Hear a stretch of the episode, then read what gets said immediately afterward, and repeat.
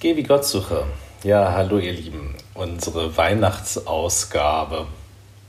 Ich hoffe, es geht euch gut und ihr habt eine erfüllte und schöne Adventszeit gehabt. Nicht zu viel Stress und seid jetzt offen und bereit zu feiern und ja auch das gute und barmherzige Wort für euer Leben zu hören. Ähm, wenn wir das Johannesevangelium aufschlagen, dann stehen da ja ganz am Anfang so ganz erhabene Worte. Also die kann man im Grunde nur sprechen, indem man sich vorstellt, man stünde auf einem Berg und würde so in die Weite schauen und die Worte hallen wieder und alles ist weit und groß und bedeutsam. Die gehen so. Im Anfang war das Wort. Und das Wort war bei Gott und Gott war das Wort. Dieses war im Anfang bei Gott. Hm, gleich nochmal, das ging viel zu schnell. Hm. Im Anfang war das Wort. Und das Wort war bei Gott. Und Gott war das Wort. Dieses war im Anfang bei Gott. Ja, ganz erhabene Worte. Und ähm, die Frage ist ja, was für ein Wort ist das, um das es hier in jedem einzelnen Satz geht? In jedem Satz, der immer mit dem Schlusswort des Satzes davor beginnt. Wenn ihr mal hört, im Anfang war das Wort und das Wort war bei Gott und Gott war das Wort. Dieses, nämlich das Wort, war im Anfang bei Gott. Und so könnte man diese Spirale von Sätzen immer weiterführen.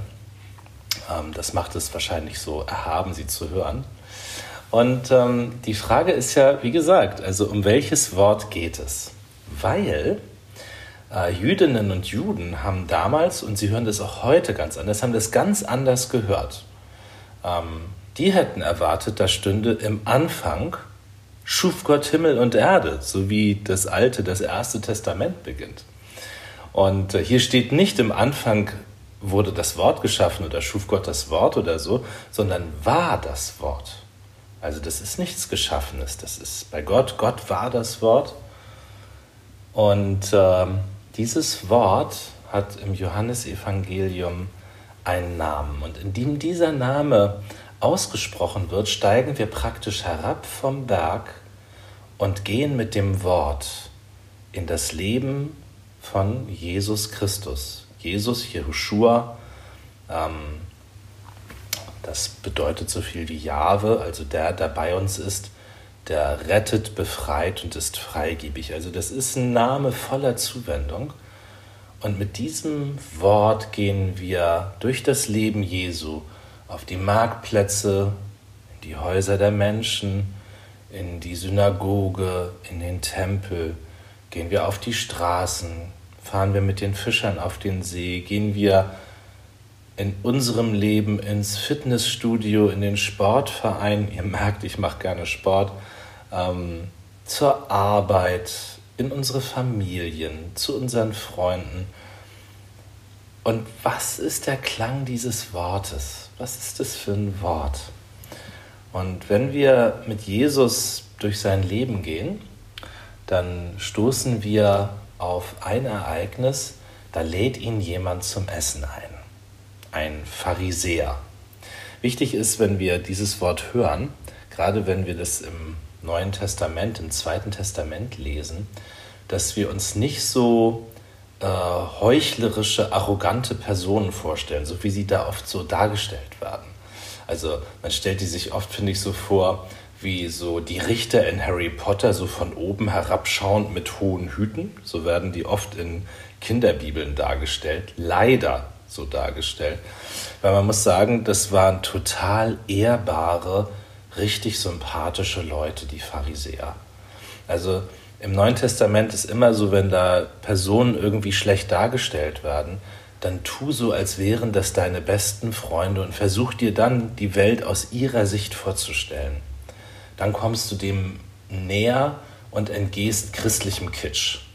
Also ähm, ein Pharisäer, das war damals ein Handwerker, der in seiner Freizeit als Ehrenamtlicher ähm, äh, die, das hebräische, äh, die hebräische Bibel, unser Altes Testament, auswendig konnte und sich dafür eingesetzt hatte, das gut und richtig zu verstehen. Also ähm, das waren Freizeittheologen und die waren hoch angesehen. Das waren wirklich ganz tolle Leute. Ähm, und äh, die haben eine ganz faire, aber harte Streitkultur entwickelt in der Interpretation der Bibel. Und das Rabbinentum ist aus, dem, aus der pharisäischen Bewegung seit dem 4. Jahrhundert vor Christus hervorgegangen.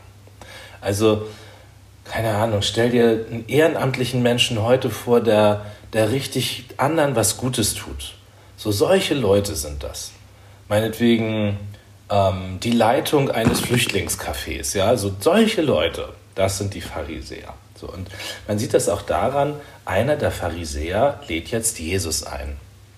Ähm, Jesus war umstritten, hm, der zog ja mit seinen Freunden umher, war immer überall zu Gast und er war eine ähm, also faszinierende, aber auch, so wie Johannes der Täufer, eine umstrittene Person. Und die Pharisäer, die warteten nun auf den Propheten, der den Messias ankündigt. Sie warteten auf den Messias und hatten ähm, also das Gefühl, in einer prophetenarmen Zeit zu leben. Vielleicht vergleichbar mit heute, wo die Kirche immer weniger wird und wir auch das Gefühl haben, irgendwie brauchen wir wieder Geist in der westeuropäischen Kirche. Äh, so ungefähr war das für die auch.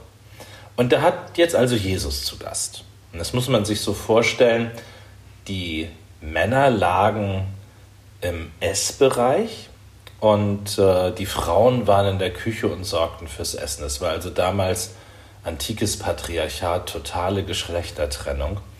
Ähm, und keine Frau hätte jemals gewagt, äh, in den Männerbereich zu gehen. Das war ausgeschlossen. Ähm, so, und da lagen die Männer nun. Äh, man, die Häuser damals waren in der sogenannten Insula-Bauweise gebaut. Das heißt, so mehrere Häuser um einen Innenhof. Und man muss sich das so vorstellen, wenn da jemand zu Gast war, das kriegten also gleich 40, 50 Menschen mit. Und wenn das in einem äh, kleinen Dorf war, dann wusste das gleich das ganze Dorf. Das war also so eine halböffentliche Angelegenheit, wenn man wo zu Gast war. Und wenn man in einem Dorf irgendwo essen wollte, musste man zu Gast sein, weil sowas wie Restaurants oder Kneipen gab es nicht. Und Wirtshäuser, da ging man nicht hin, wenn man ein einigermaßen anständiger Mensch war. Ähm, das waren eher die Orte, wo Waffen, Menschen und äh, alle möglichen illegalen Dienstleistungen gehandelt wurden. Hm. Also, ähm, da war Jesus jetzt zu Gast und lag mit den Männern zu Tisch. So, jetzt passiert etwas ganz Krasses. Das wird dadurch deutlich, dass hier steht, und siehe. Das, steht immer nur, wenn, wenn die Bibel sagen will, jetzt passiert was richtig Krasses. Ähm, und äh, etwas, was noch Jahrzehnte später so erzählt werden würde, so sehr, dass es Eingang ins Neue Testament gefunden hat. Also das, das, das war so krass. Stell dir was richtig, richtig schlimm Krasses vor. Es erscheint nämlich eine Frau. Und zwar kommt die in den Männerbereich. Und nicht nur, dass es eine Frau ist, es ist eine stadtbekannte Sünderin. Ähm, die hatte nun gehört, dass Jesus da zu Gast war, klar, halböffentliche Angelegenheit, alle wussten gleich Bescheid und die kam jetzt da also dazu. Sünderinnen und Sünder, das ist jetzt nicht so zu verstehen, äh, dass wir alle Sünder sind. Das war auch Pharisäern und allen Juden damals bewusst. Sünder sind wir alle von Jugend auf ähm, sondern mit Sünder sind die Menschen gemeint, die berufsmäßig nicht anders können, als die Torah zu brechen und gegen das Erste Testament zu handeln. Also, das sind zum Beispiel die Gerber gewesen, die mit toten Tieren in Berührung kamen, oder das waren äh, Geldverleiher, die Zinsen nehmen mussten, oder Zöllner, die mit den Römern kooperierten oder Prostituierte. Das waren also auch Sünderinnen. Wir vermuten heute, dass es sich bei dieser Frau um eine Edelprostituierte, eine sogenannte Hetäre gehandelt hat, weil sie hat ein Alabastron dabei, ein Alabastergefäß. Und diese Alabastergefäße, äh, die waren sauteuer. Also in Israel gab es sowas kaum. Äh, sowas bekam man nur in den Edelboutiquen in Ägypten, also so Kleopatra, die besaß Alabastergefäße. Also das ist so ein Parfum, also so ein, so ein Parfum oder so ein Fläschchen mit Öl, 2000 Euro. Also stell dir so eine Kategorie von Parfum vor. Ja, riech das mal. Äh, hab sowas mal in der Hand. Ne? Das darf dir nicht runterfallen.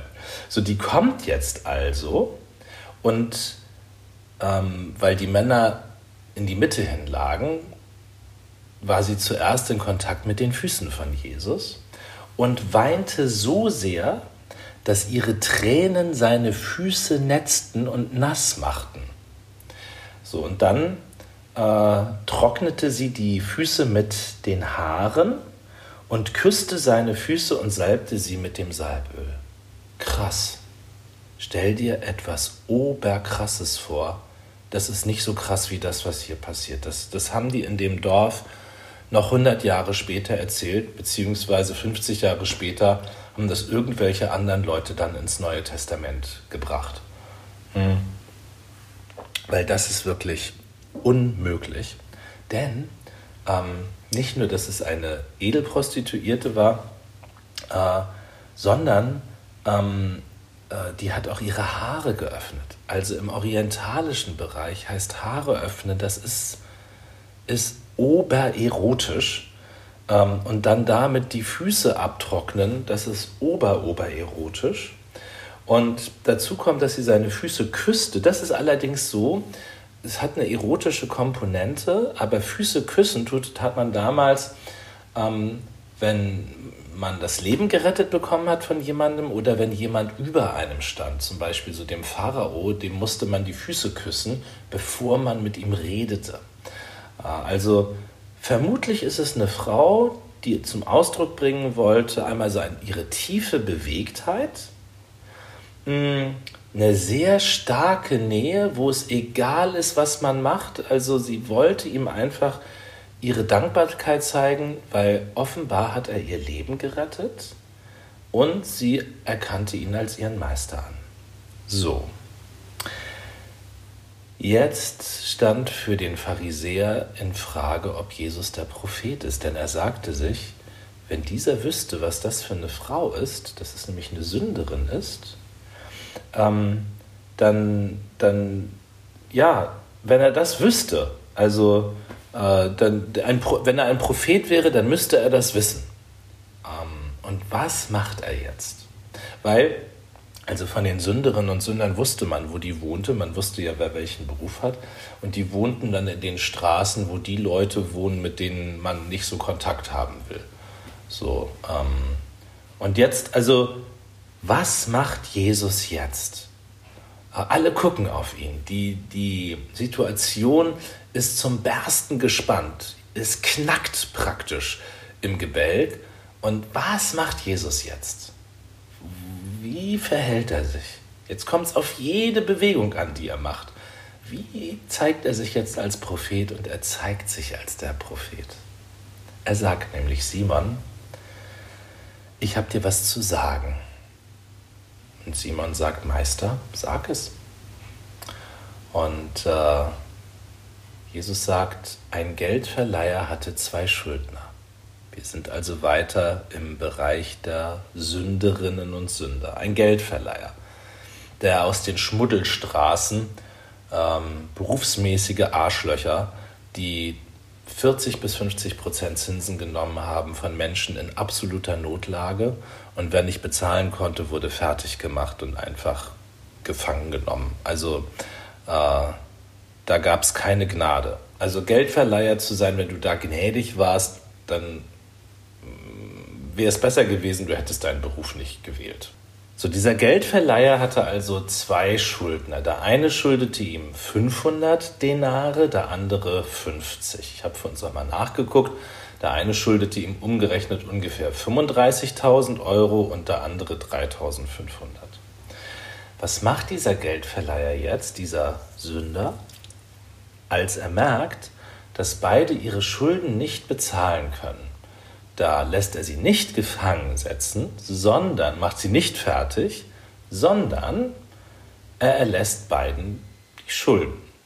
Er erlässt beiden unterschiedlich viel, aber er erlässt beiden alles. Darin sind sie sich gleich. Sie sind unterschiedlich in ihrem Reichtum, unterschiedlich in den Schulden, die sie haben. Ähm, aber beiden erlässt er alles. Darin sind sie jetzt gleich. Und Jesus fragt Simon, Simon, wer von beiden ist diesem Geldverleiher jetzt wohl dankbarer? Und wer von ihnen wird ihn mehr lieben? Okay. Ähm, und äh, Simon merkt vermutlich, der mit den 500 Denaren, äh, das ist die Frau und der mit den 50 Denaren, das ist er. Und äh, er merkt, die beiden sind schon unterschiedlich in ihrer Lebensführung. Das, ähm, das macht Jesus jetzt nicht gleich so, das, das ist ihm nicht egal offensichtlich, aber darin sind sie sich gleich, beiden wird die ganze Schuld von Gott erlassen. Jetzt geht es nicht mehr um die Frage, ob Jesus der Prophet ist, sondern es geht um die Frage, ähm, wie geht Simon eigentlich mit dieser Frau? Jesus sagt nämlich zu ihm, Simon, sag mal, siehst du diese Frau? Ich bin in dein Haus gekommen und du hast mir kein Wasser für meine Füße gegeben. Diese aber hat meine Füße mit Tränen genetzt und mit ihren Haaren abgetrocknet. Du hast mir keinen Kuss gegeben, diese aber hat, seit ich hereingekommen bin, nicht abgelassen, meine Füße zu küssen. Du hast mein Haupt nicht mit Öl gesalbt, sie aber hat meine Füße mit Salböl gesalbt. Nun muss man dazu sagen, ähm, das alles war nicht vorgesehen bei einer normalen, richtigen Begrüßung. Also es war nicht vorgesehen, jemandem Wasser für die Füße zu geben. Die konnten sich die Füße waschen, aber das war jetzt keine extra Zeremonie. Ähm, und es war schon gar nicht vorgesehen, ähm, die Füße mit Tränen zu trocknen oder so, ähm, zu netzen und dann mit den Haaren abzutrocknen. Es war auch nicht vorgesehen, jemandem einen Kuss zu geben oder gar seine Füße abzuküssen. Und es war auch nicht vorgesehen, ähm, die Haare mit Öl zu salben bei der Begrüßung. Das alles war nicht vorgesehen und schon gar nicht die Füße. Also Simon hat alles richtig gemacht. Simon, du hast alles richtig gemacht. Du hast womöglich gut für deine Familie gesorgt, Du bist im Beruf verantwortungsvoll, du übernimmst sogar ein Ehrenamt, bist da ganz engagiert, du gehst gut mit den Leuten um, du hast einen Freundeskreis und äh, dein Leben ist richtig und gut. Aber Simon, schau diese Frau an. Ich sage dir, sagt Jesus, ihre vielen Sünden sind vergeben und das sieht man daran, dass sie viel geliebt hat. Wem aber wenig vergeben wird, der liebt wenig.